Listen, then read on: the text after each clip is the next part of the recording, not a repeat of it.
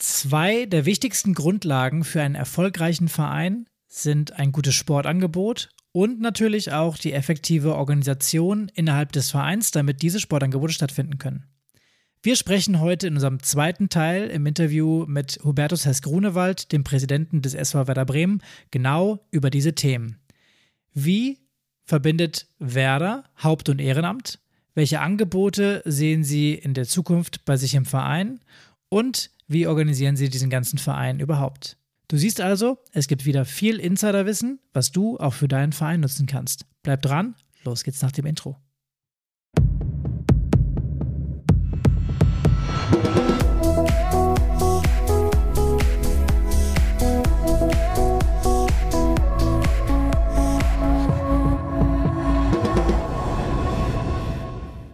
Und damit herzlich willkommen im Vereinstrategen Podcast, der Podcast, der dir hilft, deinen Verein weiterzuentwickeln und voranzubringen. Wir hatten in der letzten Folge den ersten Teil unseres Interviews mit dem Präsidenten des Sportvereins Werder von 1899 e.V., langläufig auch bekannt unter dem Namen Werder Bremen. Unser Interviewgast Dr. Hubertus Hess-Grunewald war da schon sehr gesprächig und wir freuen uns, ähm, dass er ja auch für einen zweiten Teil zugesagt hat. Wir haben uns im ersten Teil vor allem um das Thema Mitgliederentwicklung, Mitgliedermanagement und die Entwicklung durch die Corona-Pandemie beschäftigt. Falls du diese Episode also noch nicht gehört hast, dann äh, kannst du dies gerne im Nachgang machen oder jetzt auf Pause drücken und dir diese Episode zuerst anhören. Heute soll es vor allem um die Themen der Vereinsorganisation, also des Gesamtvereins und der Abteilung, aber auch um das Thema Angebotsgestaltung und Angebotsentwicklung gehen. Aber wir wollen natürlich auch über die Zukunft des SV Werder sprechen. Deswegen freuen wir uns sehr, dass sich Hubertus heute wieder Zeit genommen hat. Herzlich willkommen zurück im Vereinsstrategen-Podcast. Ja, hallo, freue mich wieder da zu sein. Ja, nochmal eine ganz kleine Einstiegsfrage zu Beginn. Ähm, da du ja das letzte Mal gesagt hast, dass du die Frage schon häufig gehört hast, hoffe ich, dass du die Frage noch nicht beantworten musstest. Was ist denn das ehrenamtlichste Engagement, was du bisher gesehen hast, was dich mal so richtig überrascht hat und was dir im Kopf geblieben ist?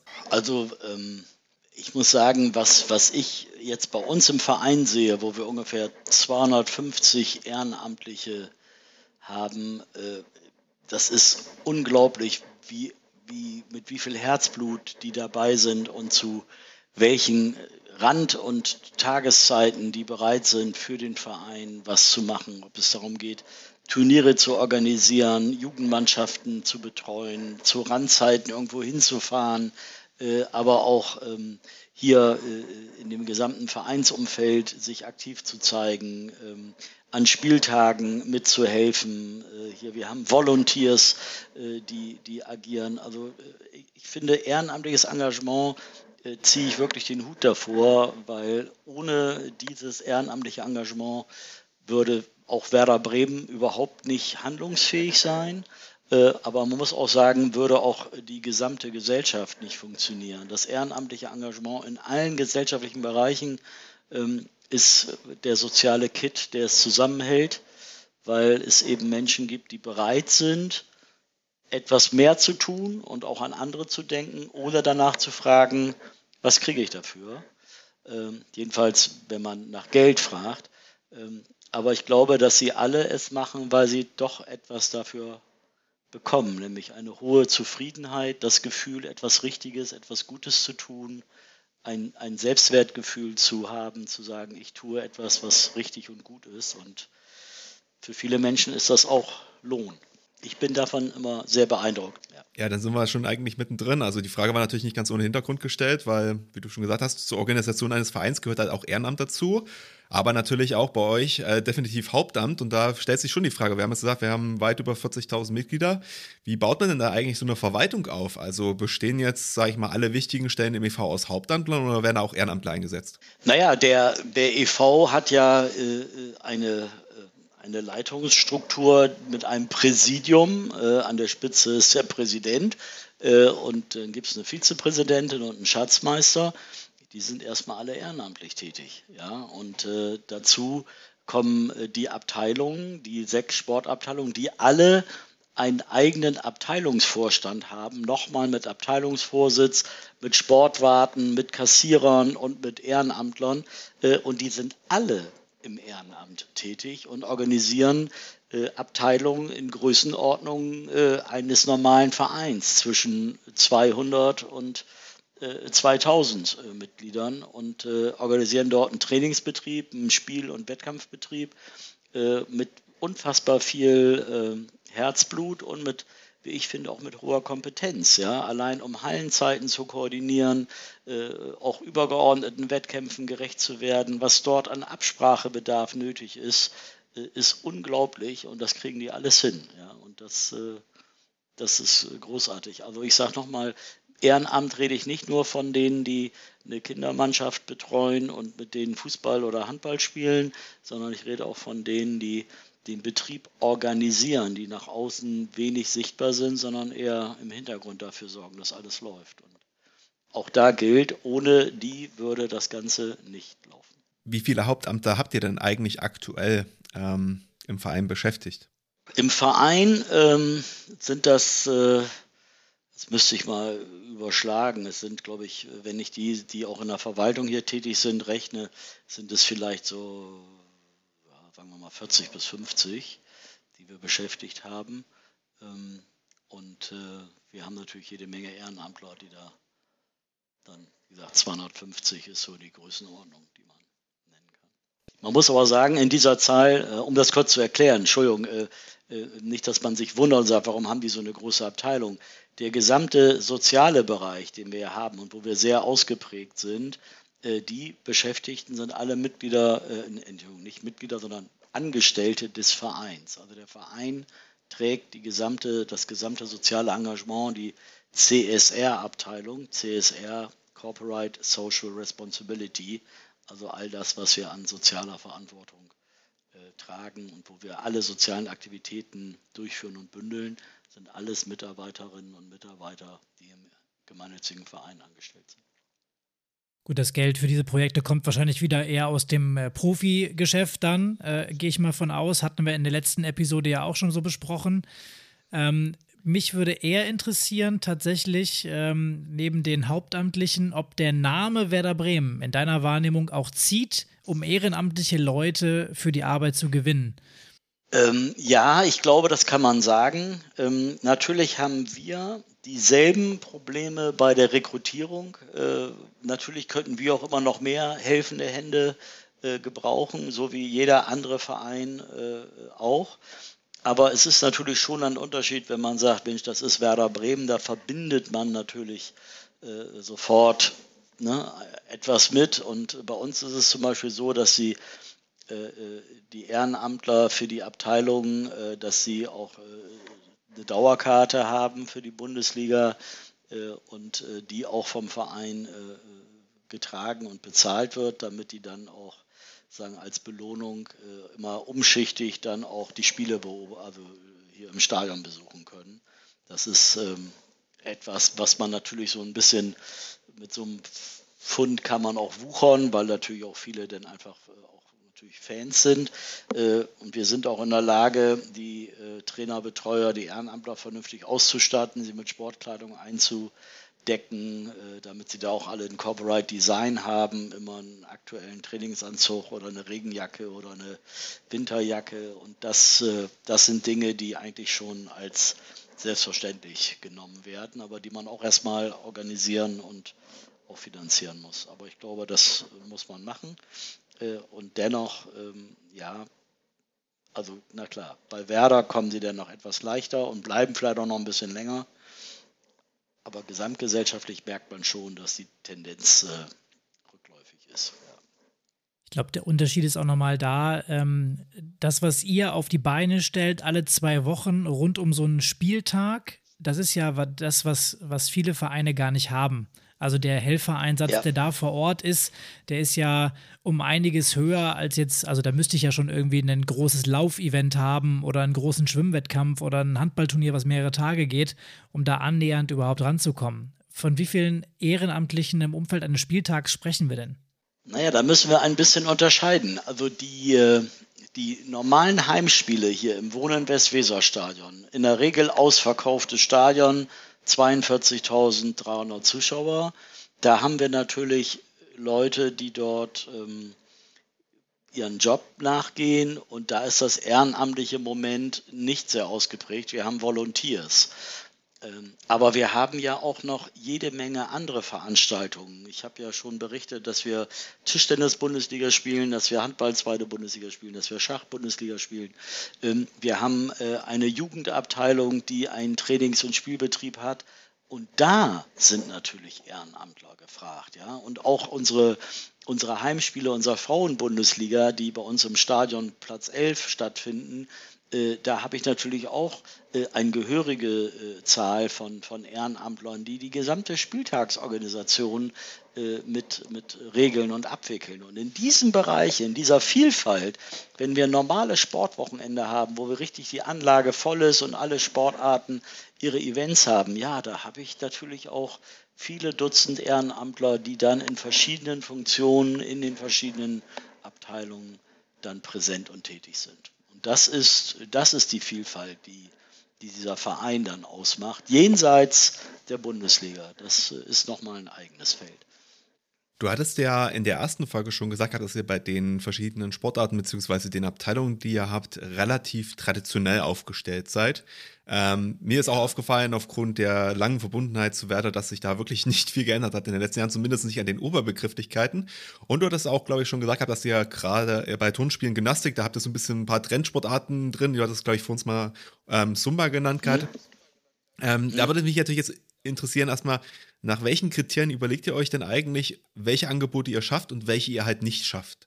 Also es ist so, wir haben sozusagen eine lange Tradition und das steht bei uns auch in der Satzung so drin. Unsere Vereinssatzung sagt, der Verein unterhält je eine Fußball, Handball, Tischtennis, Schach, Leichtathletik und Turnschulige Gymnastikabteilung. Das heißt, wenn wir eine neue Abteilung äh, äh, eröffnen wollten, müssten wir dafür die Satzung ändern. Und dafür brauchen wir eine Zweidrittelmehrheit. Und wir haben immer wieder Anfragen äh, von anderen Sportarten, die gerne bei Werder Bremen äh, unterkommen möchten. Ob das Basketball ist, ob das Volleyball ist, ob das Billard ist, ob das Boxen ist, ob das Schwimmen ist. Wir haben alles äh, und können dann immer nur sagen, nee, geht nicht, weil dafür müssen wir die Satzung ändern. Und die Satzung ändern können wir nur auf eine Mitgliederversammlung. Dazu muss man einen entsprechenden Satzungsänderungsantrag stellen. Da gibt es ein paar Formalien. Also dieses ist sehr aufwendig und damit natürlich auch zugegeben ein bisschen schwerfällig. Und wir haben dann aber einzelne Dinge, wenn ich in der Turnspiele-Gymnastikabteilung sage, wir machen Tanz, äh, dann kann ich unter Tanz natürlich auch vieles machen. Das ist ja nicht nur Standard und Latein, den wir weniger haben, aber wir haben Jazz-Tanz und rhythmische Sportgymnastik. Ähm, und das wird dann darunter äh, gefasst. Und dafür muss ich keine Satzung ändern. Da muss ich nur als Abteilung bereit sein zu sagen, gibt es da einen Bedarf? Äh, möchten da äh, Menschen sich bei uns einbringen äh, und haben wir Hallenzeiten und Übungsleiter, die bereit sind, das umzusetzen. Es gab jetzt aktuell eine Anfrage Cheerleading. Ja, es gibt eine Cheerleading-Gruppe, die gerne zu Werder kommen möchte und wo die Abteilung sehr ernsthaft sich mit der Frage beschäftigt, ob das organisierbar ist. Aber das bedeutet im Umkehrschluss, also, sag ich mal, kleine Angebote ja, aber ähm, ihr würdet euch also dem Thema zum Beispiel Basketball, weil du es jetzt gerade auch als Beispiel genannt hast, dem mhm. würdet ihr euch nicht öffnen. Also ihr, das ist quasi, also ich sag mal, man kann ja eine Satzung ändern. Wenn man das, wenn man das wirklich möchte, dann kann man das ja machen. Aber es klang so auch so raus, dass so die ganz hundertprozentige Überzeugung zu dem Thema nicht da ist. Ja, die Satzungsänderung, natürlich kann man eine Satzung ändern und es scheitert natürlich nicht an der Satzung. Ich sage mal umgekehrt, wenn ich es wollte, würde ich auch die Satzungsthemen in den Griff bekommen. Aber wenn ich ernsthaft darüber nachdenke und sage, möchte ich bei Werder Volleyball oder Basketball zwei Hallensportarten organisieren, äh, dann brauche ich natürlich entsprechende Hallenzeiten. Die habe ich objektiv nicht. Ja, weil unsere Hallen, die wir jetzt haben, mit, mit äh, Großfeldhallen und auch kleineren Hallen, die sind schon zu 98 Prozent ausgelastet. Zum Teil sind da Schulen drin, äh, äh, zum Teil natürlich auch unsere ganzen Kurse. Wir bieten auch für Ältere vormittags auch Sportkurse an. Ich wüsste gar nicht, wo ich die unterbringen sollte. Deswegen scheitert es eher schon an diesen ganzen organisatorischen Möglichkeiten, sich dort einbringen zu können. Und ein zweites kommt hinzu, neben diesen organisatorischen Themen. Wir haben vor einigen Jahren es mal mit Futsal probiert. Ja? Futsal, also der Hallenfußball mit dem weichen Ball. Ähm, äh, hoch, also äh, attraktiv. In, in, in, Südamerika wird das äh, gespielt. Äh, die wollten bei uns äh, reinkommen.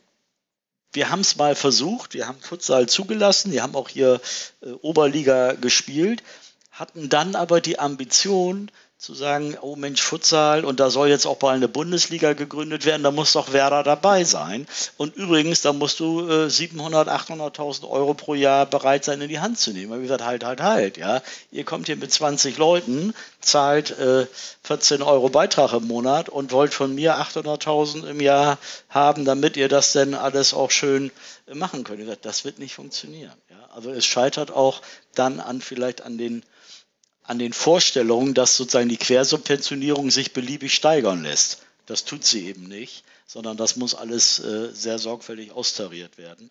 Insofern glaube ich, dass wir sicherlich als Werder auch gut daran tun, uns mit gesellschaftlichen Trends zu beschäftigen, auch zu schauen, wie kriegen wir weiterhin Sportangebote hin, die alle Altersgruppen abdecken, die auch sich für gesellschaftliche Trends öffnet, wo wir auch versuchen, ein Stück weit uns modern aufzustellen.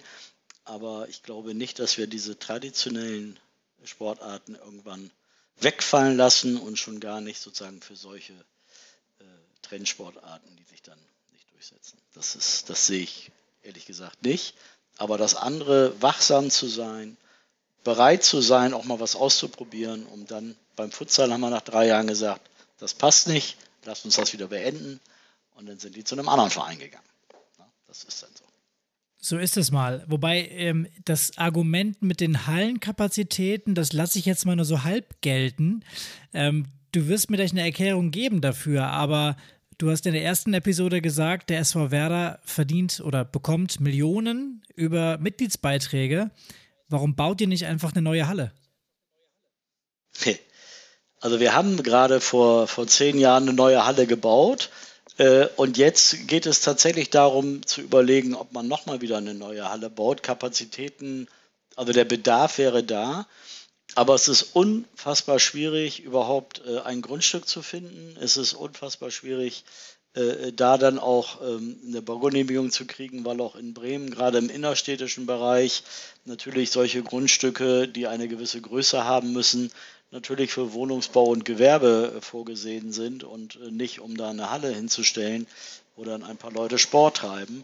Ähm, also das scheitert an vielen Themen. Wir haben uns sehr ernsthaft damit beschäftigt, eine neue Leichtathletikhalle äh, bauen zu wollen, hatten da auch schon einen Standort relativ nah am Stadion uns angesehen, mussten dann aber feststellen, dass einfach die Ausmaße einer Leichtathletikhalle, wenn man da alleine eine 60 Meter Laufbahn einbauen will äh, oder man auch eine 80 Meter Laufbahn haben möchte, natürlich gewisse Größen hat äh, und dann wird es schwierig. Ja, äh, wir mussten dann einfach, äh, gab es eine Grundstücksgrenze und dann kam man in den öffentlichen Raum und der, die, die Stadt hat gesagt, ey, da können wir jetzt nicht einfach 20 Meter nochmal eine Halle reinbauen, das wollen wir nicht und dann ist das an der Stelle schon wieder vorbei. Also ähm, Abgesehen natürlich, dass so eine Halle auch ein paar Euro kostet.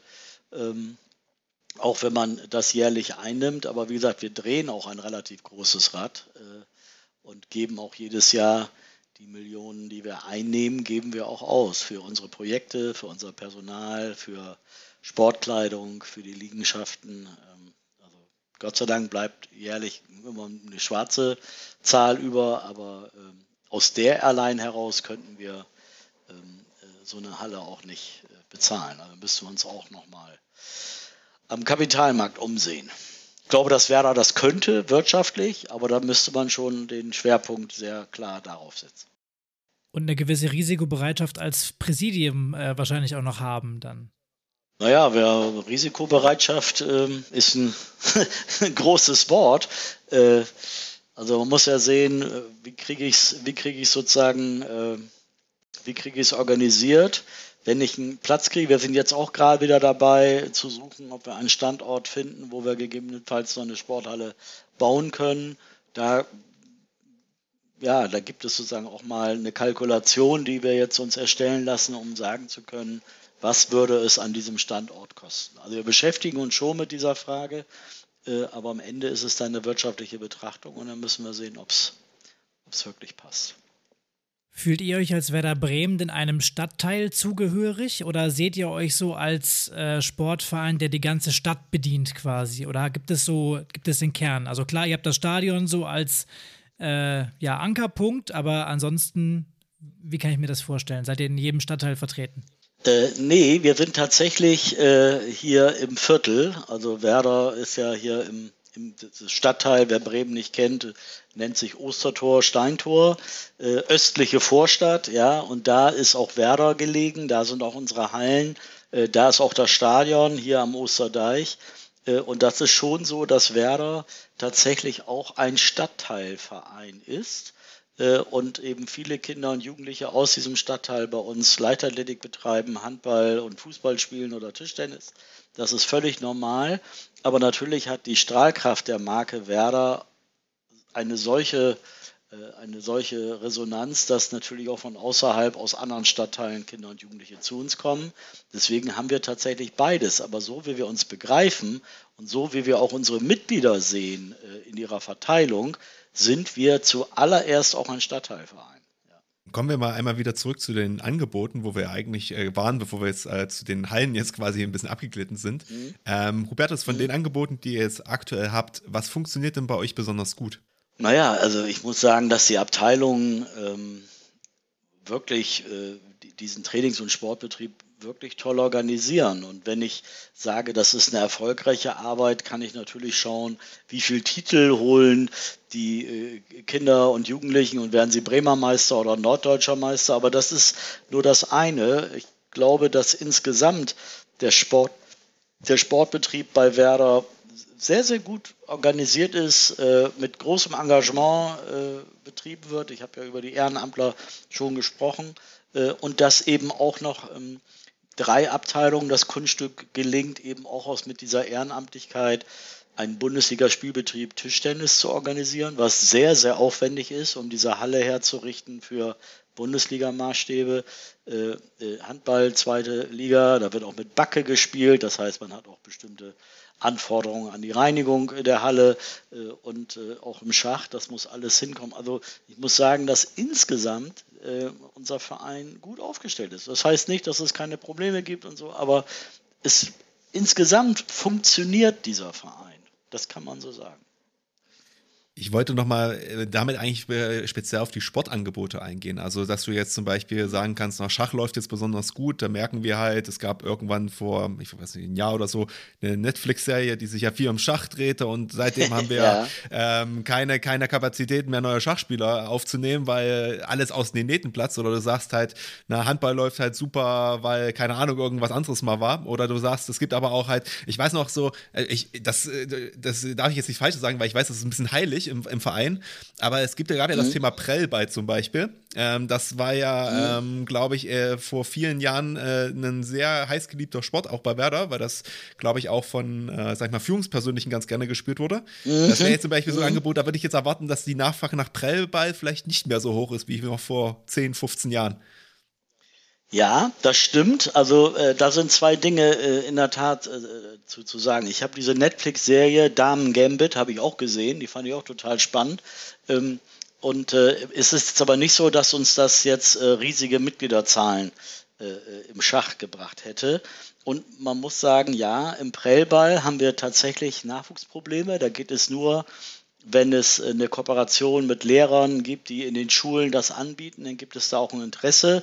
Wir haben jetzt eine Damenmannschaft, die zu Werder gewechselt ist, die bei Werder Damenprellball spielt. Die sind deutscher Meister geworden im letzten Jahr. Ja, die Männer 40 im Prellball sind deutscher Meister und die Männer 50 sind deutsche Vizemeister. Also da ist immer noch sozusagen in der Spitze dieses Breitensports ist Werder immer noch da, aber sie haben gewaltige Probleme im Nachwuchs. Ich glaube, es gibt nur noch eine jungen Schülermannschaft. Da ist aber das nicht so zahlenmäßig so viel. Und eine andere traditionelle, äh, äh, ein anderes Turnspiel ist ja der Korbball. Da waren wir auch über lange, lange Jahre äh, auch äh, führend. Es gibt hier in Bremen einen Club, Findorf, äh, die äh, sind da auch sehr gut, waren auch ein paar Mal deutscher Meister. Ja, und bei uns haben wir den Betrieb jetzt eingestellt, weil diejenigen, die Korbball betrieben haben, sind rausgewachsen, sind äh, zu alt oder fühlen sich zu alt.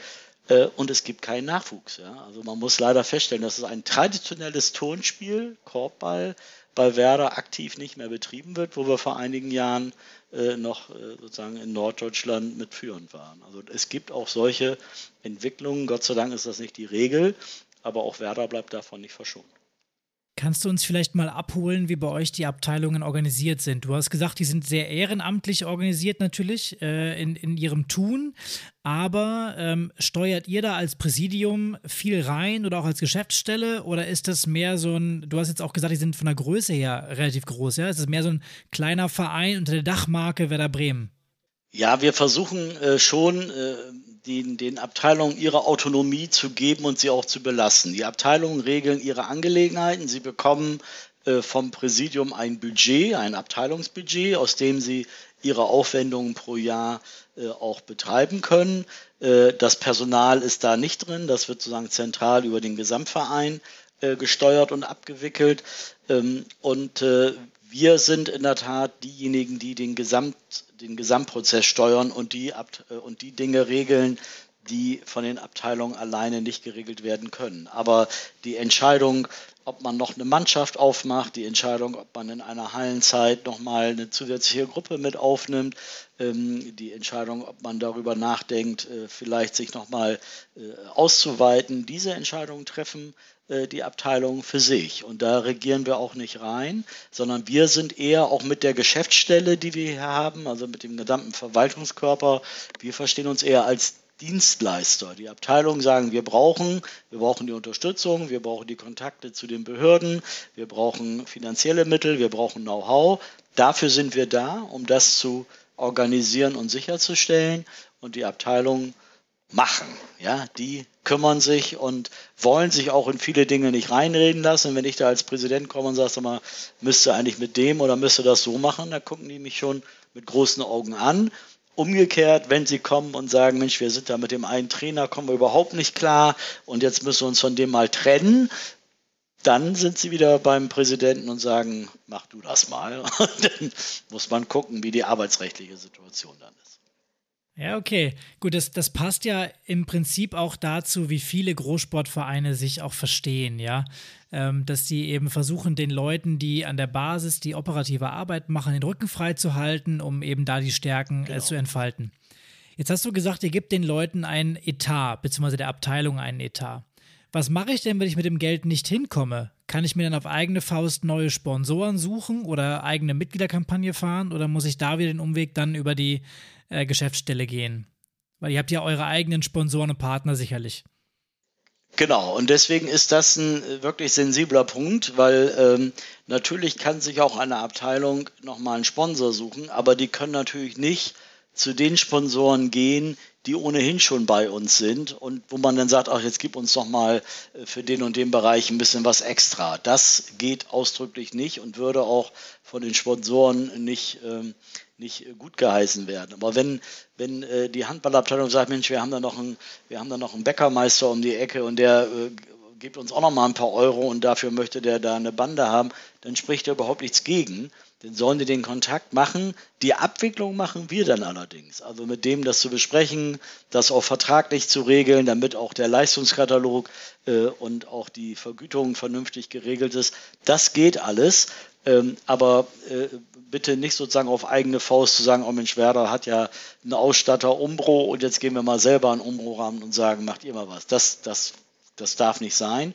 Wenn die Budgets nicht hinkommen, muss man sagen, der größte Sponsor ist natürlich der Hauptverein selber. Wenn es nochmal finanzielle Bedarfe gibt, die nachvollziehbar sind, die begründet sind, dann machen wir das natürlich. Ja. Wir haben zum Beispiel im Schach im letzten Sommer äh, hat äh, die Schach-Bundesliga die Entscheidung getroffen, ja, wir machen so eine große Endrunde. Die letzten fünf Spieltage werden mit allen Mannschaften an einem Ort ausgetragen. Das wurde früher in Berlin gemacht. In Berlin ging das diesmal nicht. Und dann ging es um die Frage, wo geht das? Und dann kam die Frage, kann Werder Bremen das nicht machen?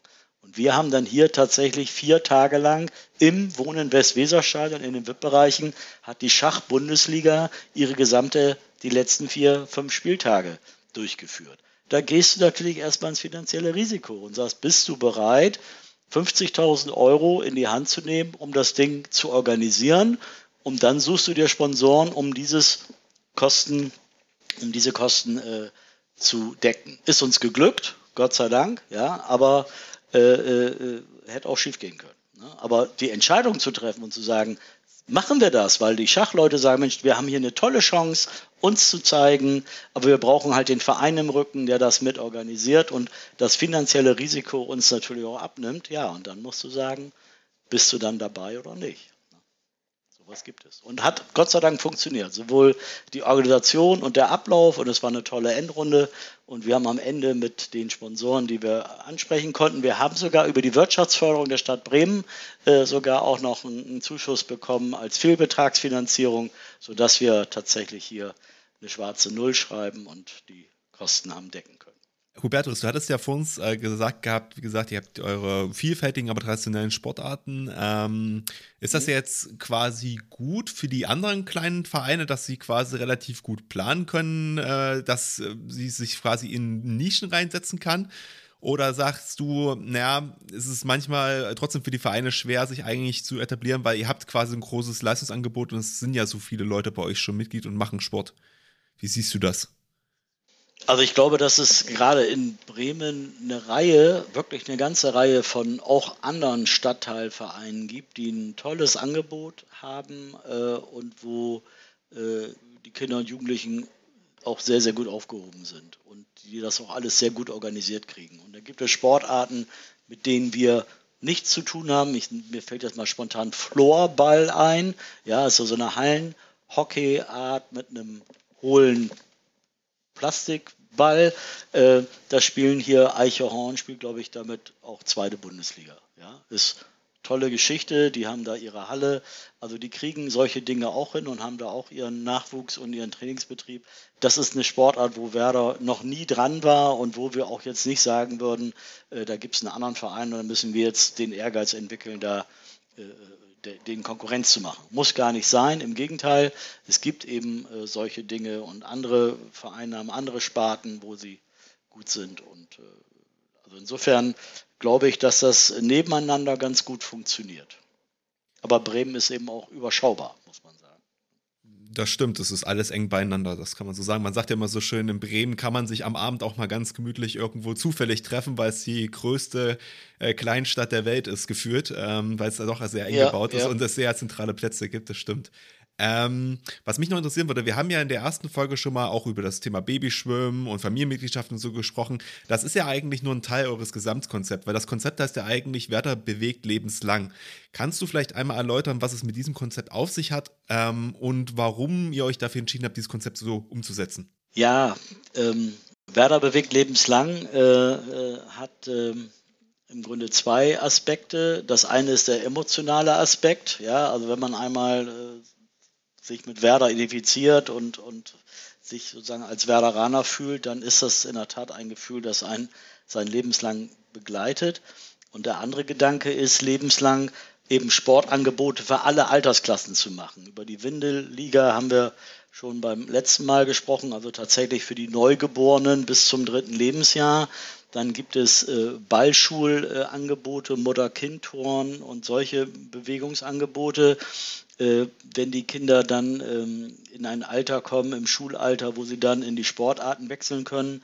Turnspiele, Gymnastik ist da ganz, ganz wichtig, weil es überhaupt die grundmotorischen Fähigkeiten bei den Kindern gut ausbildet. Und dann geht es eben in den Erwachsenenbereich und wir haben eben auch eine sehr, sehr starke 60-Plus-Abteilung. Das heißt, 60 Plus beschreibt das Alter, wo die Menschen, die nicht mehr im aktiven Berufsleben sind oder äh, am dabei sind, sich aus dem Berufsleben zu verabschieden, auch nochmal für einen gesonderten, reduzierten Beitrag äh, jede Menge sportlicher Aktivität, ähm, gesellschaftlicher Aktivität und geselliger Aktivität äh, noch leben können. Und da äh, passiert unglaublich viel. Da gibt es Wandergruppen, da wird äh, regelmäßig organisiert, dass sie äh, gesellschaftliche Aktivität machen. Die besichtigen das Theater, die Polizei, die Feuerwehr. Äh, da gibt es Kaffee, äh, Trinken und Spielenachmittage, aber eben auch Sportangebote. Wir haben Walking Football etabliert. Wir haben also zwei Mannschaften, die Old Sterns, wie die heißen, wo also eben Walking Football gespielt wird und äh, wo wir eben auch für diese Altersgruppen auch als Sportverein eben noch altersgerechte Angebote machen. Ähm, und wie gesagt, dazu noch der der ganze Reha-Sportbereich, 20 Reha-Sportgruppen ist ja auch eine gewaltige Zahl, wo alle möglichen Leute von Gefäßerkrankungen über Herz und über Krebsnachsorge, da bieten wir also alles Mögliche äh, an. Und, und ähm, das ist eben das Konzept Werder bewegt lebenslang, dass man eben für alle Altersklassen äh, äh, und Altersgruppen, ähm, ja, wie soll ich sagen, altersgerechte Sportarten und sportliche Aktivitäten im Vereinsleben anbietet. Und im Idealfall ist es dann so, dann sitzen halt in den Vereinsgaststätten die, die, die Älteren, die vom Sport kommen und äh, die Mittelalten und die jungen Mütter sitzen dann irgendwie beieinander. Und das ist dann eigentlich das, was die gesamte Vielfalt abbildet. Ja, und ich glaube, das ist ja das, was auch viele Vereine anstreben, ne? dass du wirklich ein Angebot hast, vom, von der Windel bis zur ja, Invalidität wollte ich jetzt gerade sagen. Ja, Bare ist das andere. das wollte ich jetzt so nicht sagen, aber du hast ja. es mir weggenommen. Es ist okay. Ja, ja, ähm, ja. Was, was natürlich noch auf der, auf der anderen Seite spielt, also das ist ja euer Selbstanspruch. Ne? Ihr habt für euch das Ziel gesetzt, dass ihr für jeden ein Angebot habt, unabhängig jetzt von Lebenssituationen, von Alter oder auch von, von Sportart im Rahmen der Sportarten, die ihr bietet.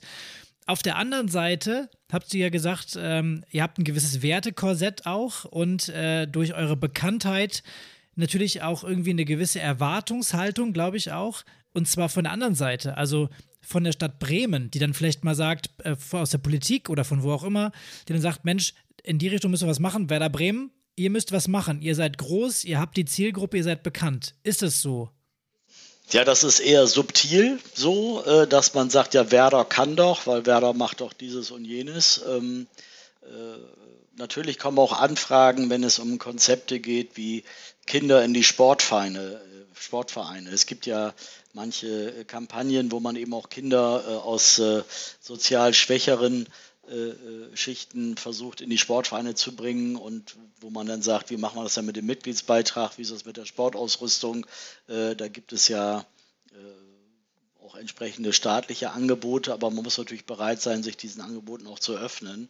Aber das tun wir genauso wie andere Vereine auch. Ja, dass man dort äh, einfach auch offen ist und eine eine soziale Durchlässigkeit auch hat und sich nicht abschottet oder äh, für gesellschaftliche Gruppen nicht mehr erreichbar ist. Das würde auch mit unserem Selbstverständnis nicht in Einklang zu bringen sein.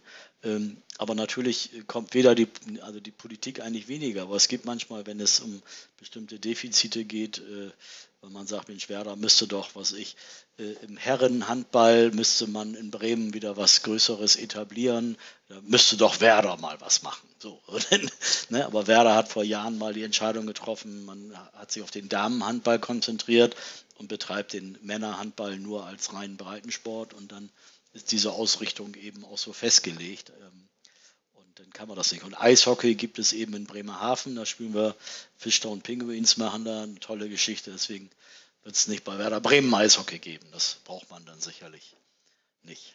Ne? Also, aber man guckt natürlich auf das, was Werder macht. Das ist einfach so. Ich merke schon, also auch politisch ist es immer wieder ein Drahtseilakt, wenn er was durch die Blume gesprochen hat. Wo wir gerade schon bei so einem Thema eigentlich sind, das passt eigentlich auch ganz gut zur, zur, zum nächsten Punkt. Ähm, wir haben ja schon ein bisschen darüber gesprochen gehabt, was ihr euch digital vielleicht auch vorstellen könnt. Das haben wir ja grob angerissen. Aber mich würde jetzt interessieren, ähm, was verfolgt ihr denn in den nächsten drei bis fünf Jahren eigentlich so für Ziele im e.V.? Wo wollt ihr hin? Weil ihr seid ja auch, politisch, sage ich mal, an der einen oder anderen Stelle sicherlich auch abhängiger als, sage ich mal, ein anderer Verein, was solche Entscheidungen angeht. Also das ist in der Tat eine Frage, die uns jetzt äh, schon länger umtreibt. Wir haben im letzten Jahr begonnen, einen Strategieprozess für Werder zu entwickeln, nämlich tatsächlich die Frage, wo wollen wir eigentlich als Sportverein hin? Welche Entwicklung müssen wir als Sportverein nehmen? Welche gesellschaftlichen Trends gibt es, denen wir denen wir uns öffnen wollen und welche, wo man vielleicht sagt, äh, wir müssen nicht jedem Trend hinterherrennen.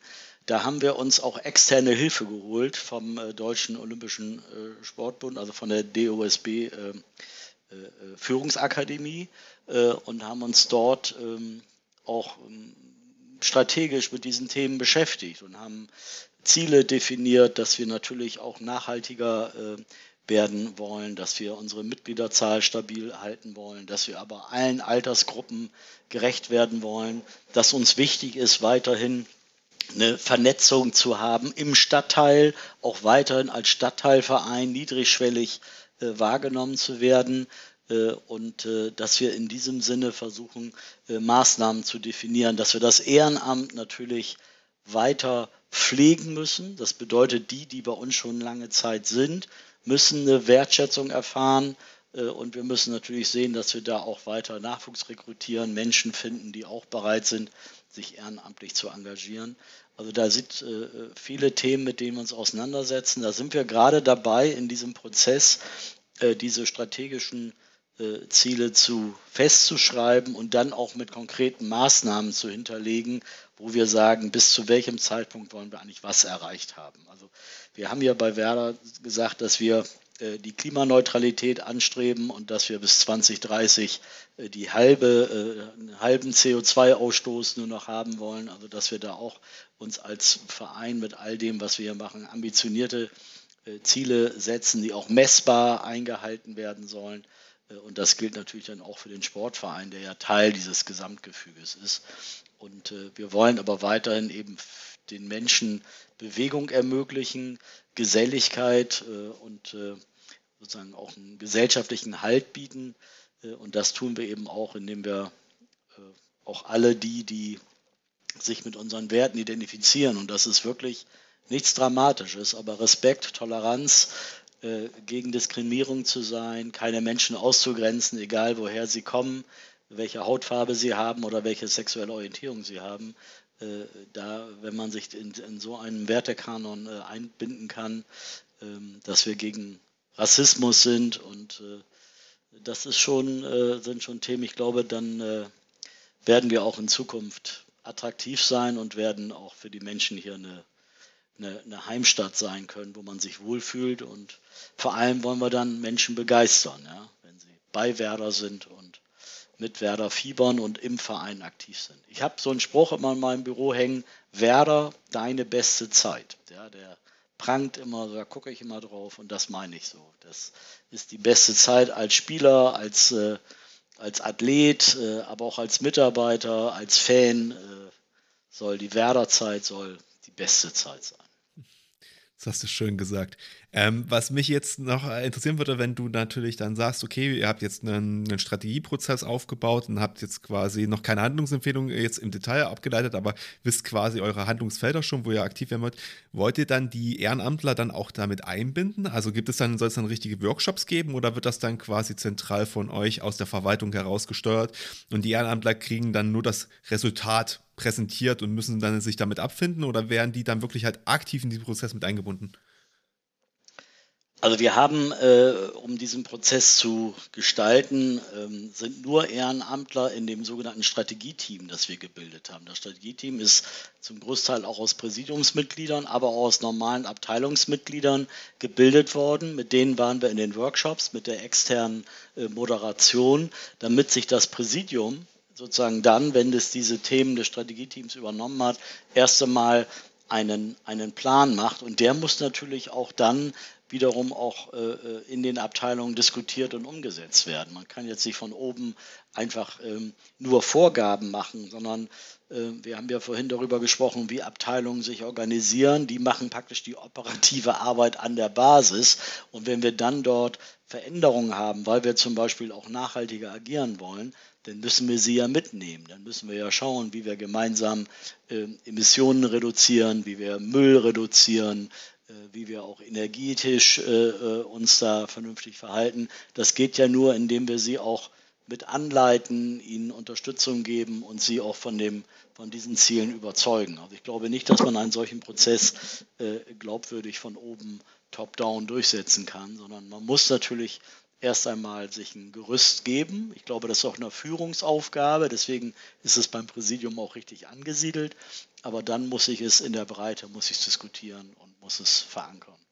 Und das geht nur, indem man die Ehrenamtler auch mitnimmt. Das kann man über Workshops machen. Das kann man aber auch erstmal machen, indem man in die Abteilung geht, in die Abteilungsversammlungen geht, äh, auch mit den Abteilungsvorständen spricht und die müssen es dann auch weiter an den einzelnen Übungsleiter, an die Übungsleiterinnen, an die Trainer, Betreuer heranbringen. Ich glaube, da hast du einen ganz guten Punkt angesprochen, dass es eben total wichtig ist, bei solchen Change-Prozessen, bei solchen Entwicklungsprozessen die Leute mitzunehmen, dass die Akzeptanz einfach steigt, wenn sie auch eine gewisse Beteiligung haben, wenn die Kommunikation gut ist. Ähm, und ich glaube, Kommunikation ist ja sowieso eine auch von deinen Stärken, beziehungsweise ähm, du bist ja Rechtsanwalt auch äh, in deinem äh, Hauptberuf, sage ich jetzt mal.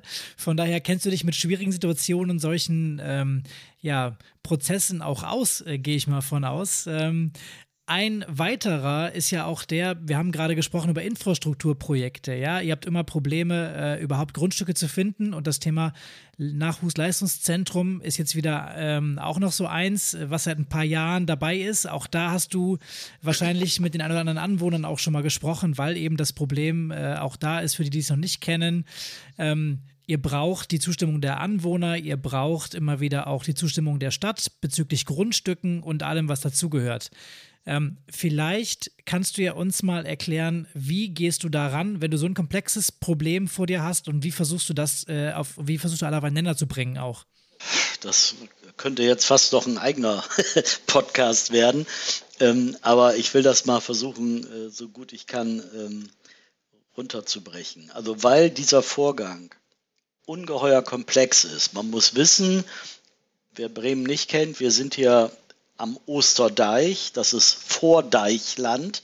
Die Weser fließt hier lang und das Gebiet, wo der Verein seine, seine Sportanlagen hat, nennt sich Paulina Marsch. Es sind auch noch zwölf andere Vereine neben Werder da. Da sind Kanuten, da sind andere Sportvereine, da sind, ist ein Segelverein, da sind die Kleingärtner. Also es ist alles, da wird auch noch äh, Baseball gespielt und so. Es ist alles sehr Tennis und so. Also es ist wirklich viel da.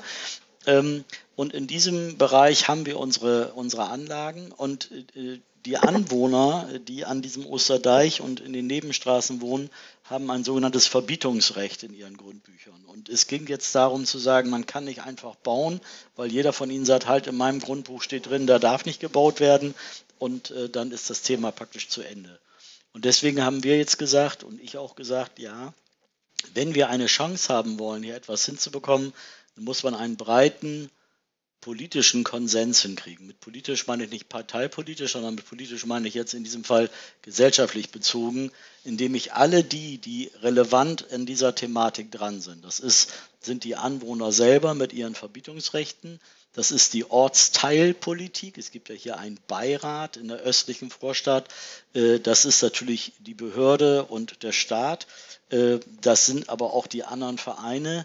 Die muss man zusammenbringen. Und äh, da haben wir gesagt, wenn wir das jetzt machen, äh, dann gucken sie alle und sagen, Mensch, hier, da kommt schon wieder Werder, aber dass wir ein Interesse haben, kann man ja nicht verhehlen. Also haben wir uns einen externen Moderator gesucht. Wir haben in Abstimmung mit, äh, mit den anderen äh, Beteiligten gesagt, da gibt es jemanden, schlagt ihr jemanden vor und dann haben die uns einen Namen genannt und dann haben wir einen, einen, einen äh, Unternehmenspolitikberater uns geholt, der diesen Prozess moderiert. Und der hat ein Begleitgremium ins Leben gerufen, der ist rumgelaufen zu den Anwohnern, hat mit denen Gespräche geführt an den Haustüren. Und jetzt gibt es ein Gremium, wo 15 Leute drin sind, wo alle diese Gruppen, die ich gerade genannt habe, vertreten sind. Und in diesem Gremium wird miteinander sehr offen, sehr transparent, aber auch sehr kontrovers äh, darüber diskutiert, wie man diesen Prozess dieser Moderation wie man den gestalten kann. Ja, dass man sagt, wir müssen uns auf einen gemeinsamen Fahrplan verständigen, das haben wir hinbekommen.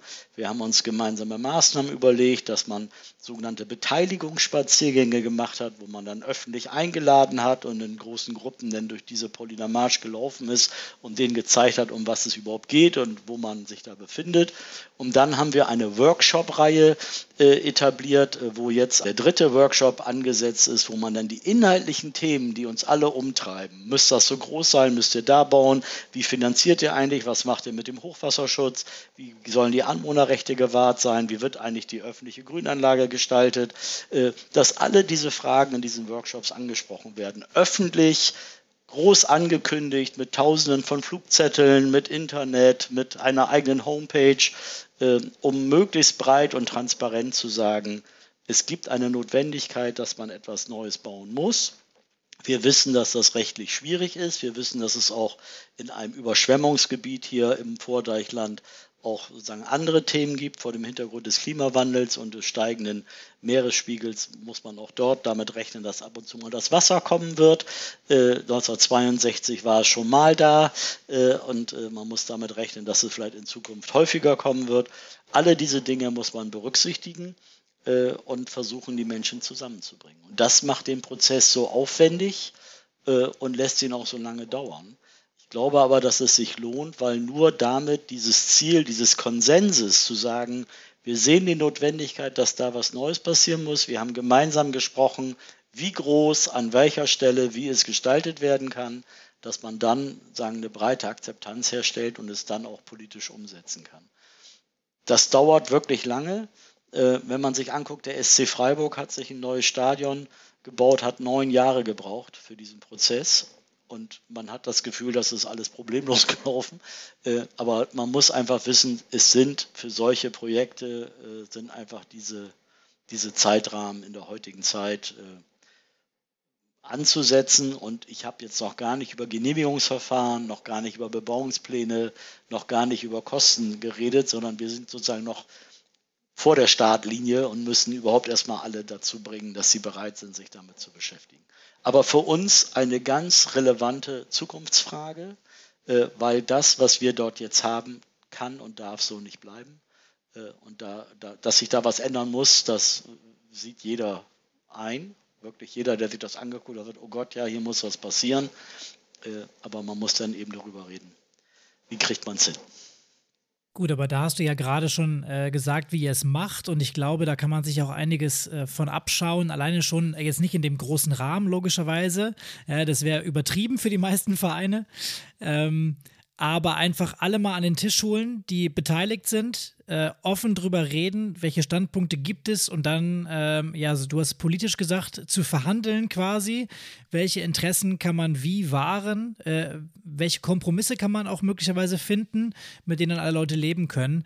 Ähm, und ich glaube, dass es in vielen Fragen, in denen eben nicht nur der Verein involviert ist, sondern eben auch externe, sei es jetzt hier Anwohner oder Politiker oder auch äh, Sportbünde, ähm, hilft es einfach, ähm, wie ist es schön, nicht übereinander reden, sondern miteinander reden, ne?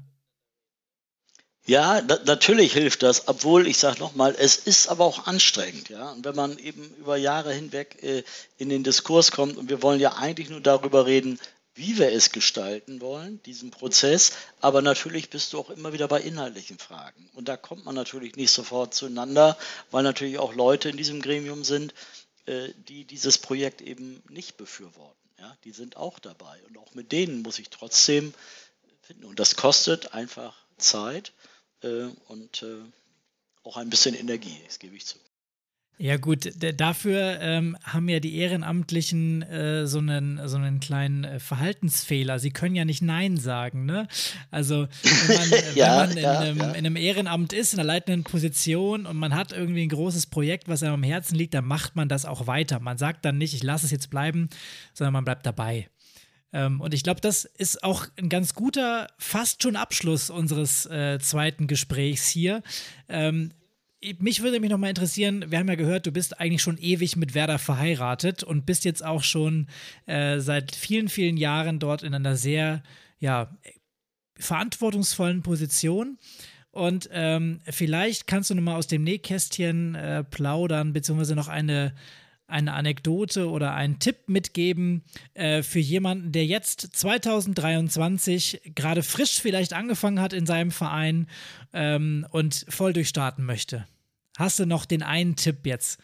Ja, vielleicht, äh, dass man äh, bitte nicht zu viel erwartet, sondern dass man die Dinge schrittweise entwickelt. Also selbst wenn man ganz neu in einen Verein kommt und sagt, oh, hier muss viel getan werden, glaube ich, ähm, geht es nicht, indem man gleich die ganz großen Dinge macht, sondern man muss erst einmal tatsächlich klein anfangen, Schritt für Schritt gehen und vor allen Dingen einen Plan haben, damit man weiß, in welchem Gesamtgefüge bewege ich mich eigentlich, wo, wo will ich hin und welche welche Zwischenziele, die man sich realistisch setzt, gibt es noch. Also zu glauben, dass man, ähm, wenn man äh, im Verein war und dreimal auf einer Sitzung war und jetzt weiß man gleich alles, dann muss man scheitern und dann nimmt man vor allen Dingen die, die schon länger da sind und ja auch ihre Sicht auf die Dinge haben, äh, dann wird das eher konfrontativ und nicht mehr konstruktiv. Und ich glaube, es ist klüger, konstruktiv und schrittweise vorzugehen, als äh, sich da gleich in sinnlosen äh, Konflikten zu, zu zerfleischen. Das gibt es auch, gerade auch in Vereinen. Und dann weiß man, das führt dann dazu, dass die einen oder die anderen dann den Verein verlassen äh, und dann äh, sind sie verloren und das ist nicht gut, sondern es ist jeder, der da bleibt, jeder, der sich einbringt, ist eine Bereicherung für den Verein und so muss man sie auch begreifen. Ja, so ist es. Ähm, man kann einfach nur sagen, der Verein ist ja dafür da, dass alle Freude haben, Spaß und sich ein bisschen auch weiterentwickeln können und äh, zerfleischen. Das hat man meistens schon auf Arbeit ab und zu mal. Das muss man nicht noch in seinem Privatleben haben und man sollte immer respektvoll miteinander umgehen. Ja, hat man, ja, ja, natürlich, hat man auch, hat man auch im Verein, aber da ist halt die Schwelle eigentlich des Austretens natürlich nochmal eine andere als auf Arbeit. Genau. Ähm, und wie gesagt, genau. mit dem respektvollen Umgang wird man eigentlich immer, glaube ich, einen Konsens finden. Am Ende haben ja die meisten Leute gerade in einem Verein auch schon ähnliche Ziele. Ähm, und manchmal geht es da gar nicht auch so um die große, große Sache am Ende des Tages, sondern manchmal auch so eher so um Kleinigkeiten, die da so nebenan eine Rolle spielen. Und manchmal muss man da über seinen Schatten springen. Natürlich, äh, jetzt ist ja so ein ideales Bild. Natürlich gibt es auch mal Konflikte und natürlich streitet man sich auch mal. Das ist, gehört zum Leben dazu. Aber man muss eben auch bereit sein zur Versöhnung und vielleicht auch mal bereit sein, eigene Fehler einzugestehen und vielleicht auch mal um Entschuldigung zu bitten. Und wenn man das glaubwürdig, authentisch macht, ich glaube, dann funktioniert das auch. So, das war mein Schlusswort. Sonst scheidet man im Zorn. genau. Nee, nee, oder man entscheidet halt einen, einen externen Dritten auch mal ein, der das nochmal aus einer neutralen Perspektive vielleicht für beide auch sich anguckt und auch dann nochmal sagt, guck, guck mal, worum geht es hier eigentlich? Und ja. es gibt für ja. alles Lösungen. Ja. Ähm, wir haben ja jetzt schon so viele Podcast-Folgen gemacht. Der, für den einen oder anderen war das sicherlich auch schon ein erhellender Moment hoffentlich dabei, genau auch um solche Fragen zu klären. Auf jeden Fall, Hubertus, vielen lieben Dank, dass du dir heute die Zeit wieder genommen hast für so viele Fragen. Ähm, ich denke eigentlich auch, wenn wir hier über einen Großsportverein reden, auch über Fußball, Bundesliga und ganz, ganz viel Geld, ähm, denke ich, dass auch die Kleinvereine aus diesen beiden Folgen einiges lernen konnten und Ideen mitnehmen konnten. Und ja, Hubertus, hattest du denn jetzt Spaß bei uns im Podcast? Oder würdest du jetzt nie wieder einen Podcast gehen wollen? Doch, vielen, vielen Dank. Nein, nein, nein, ganz im Gegenteil. Das macht wirklich Spaß. Vor allen Dingen danke ich euch sehr, weil ihr mir ja auch immer die Gelegenheit gegeben habt, ähm, meine Gedanken auch auszuführen. Äh, das ist wirklich sehr nett und äh, äh, ich hoffe, ich habe ein bisschen ein Bild vermitteln können, dass auch ein Großverein natürlich seine spezifischen Themen hat, aber im Grunde ein Großverein genauso funktioniert wie ein kleinerer Verein. Sind dieselben Strukturen, dieselben Abläufe. Manchmal ist ein bisschen mehr Geld im Spiel, manchmal sind noch ein paar mehr Leute da, aber die Grundstruktur ist dieselbe. Und wenn du auch so viel Spaß beim Hören dieses Podcasts hattest, wie Hubertus bei unserer Aufnahme, dann empfehle unseren Podcast gerne auch an Freunde, Bekannte und Vereinsmitglieder weiter. Wir hören uns dann sicherlich wieder in zwei Wochen, wenn die neue Episode von uns rauskommt. Wenn du Fragen oder Themenwünsche hast, melde dich einfach bei uns unter info@vereinstrategen.de. Gerne auch über Instagram und Facebook. Wir versuchen natürlich alles zeitnah äh, zu beantworten und die Fragen auch hier im Podcast mit aufzunehmen. In dem Sinne wünsche ich dir eine schöne Woche, bleib engagiert und bis zum nächsten Mal.